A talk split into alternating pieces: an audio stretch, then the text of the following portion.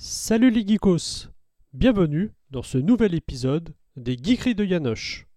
Les Geekeries de Yanoche est un podcast au format court dans lequel je reviens en quelques minutes sur un comics, un jeu de société, un jeu vidéo ou toute autre geekerie qui m'a marqué en bien ou pas. Aujourd'hui, on parle comics avec deux des plus grosses brutasses de l'univers Marvel, Hulk et la chose. Alors attention, ça va castagner.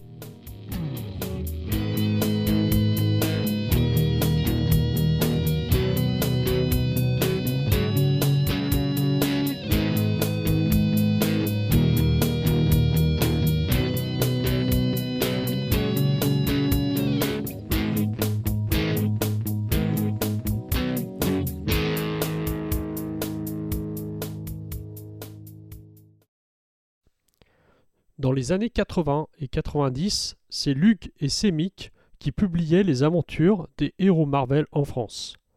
Pour cela, on retrouvait en kiosque, tous les mois ou deux mois, les principales revues régulières Strange, Special Strange, Titan, Nova ou Speeday. Dans ces magazines, on retrouvait les séries régulières majeures de la Maison des Idées.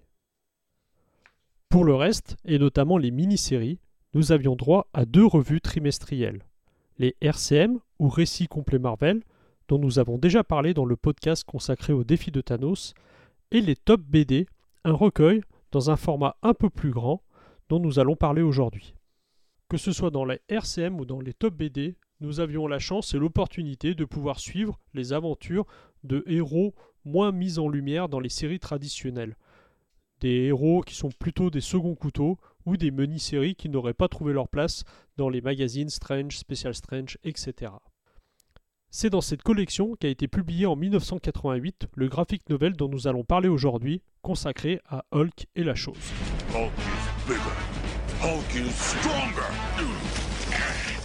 Écrit par Jim Starlin, encore lui, et dessiné par Bernie Wrightson, ce récit peut se lire en marge de la continuité Marvel. Après un bref rappel sur les origines des deux personnages, les héros se retrouvent parachutés sur la planète commerciale Matriculon. Un petit fonctionnaire de Matriculon, Stamben Maletête, les a fait rapatrier sur la planète et plus particulièrement dans ses bureaux pour leur confier une mission remettre un document à Ilness, un inventeur qui a fait une découverte qui pourrait révolutionner l'industrie et qui ne doit surtout pas tomber dans de mauvaises mains. Si la mission est un succès, les héros auront droit à deux vœux qui se verront exaucés. Alors, comment ne pas refuser? C'est donc parti pour un long périple jusqu'à Ilness, périple qui va conduire nos chers héros dans des situations toutes les plus cocasses les unes que les autres, jusqu'à un affrontement avec un grand méchant pour le moins étonnant.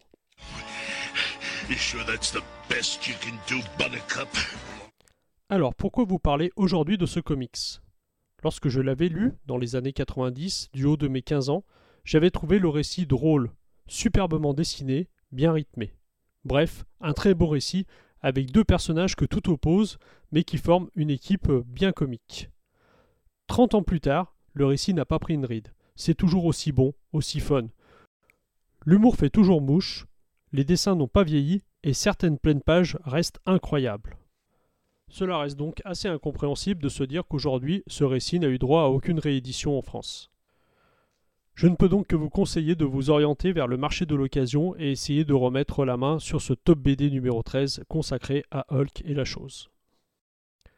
Hulk et la chose est un récit écrit par Jim Starlin et dessiné par Bernie Wrightson. Il a été publié par Luc en France en 1988 dans le top BD numéro 13. Vous le trouverez sur le marché de l'occasion pour une dizaine d'euros. Pour plus d'infos, je vous invite à vous rendre sur le site chezyanoche.com sur lequel une petite chronique lui est consacrée. Sur ce, je vous dis à très bientôt pour de nouvelles aventures geeks.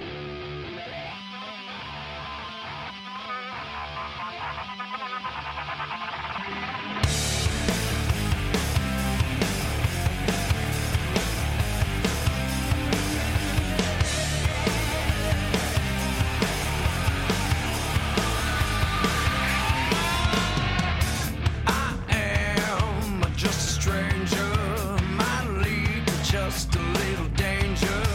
Come, child, I'm gonna take you to a place inside of me that's. Always take you to the limit. Foot hanging off the precipice. Come on, it's the escalation. Come in, feel the stimulation.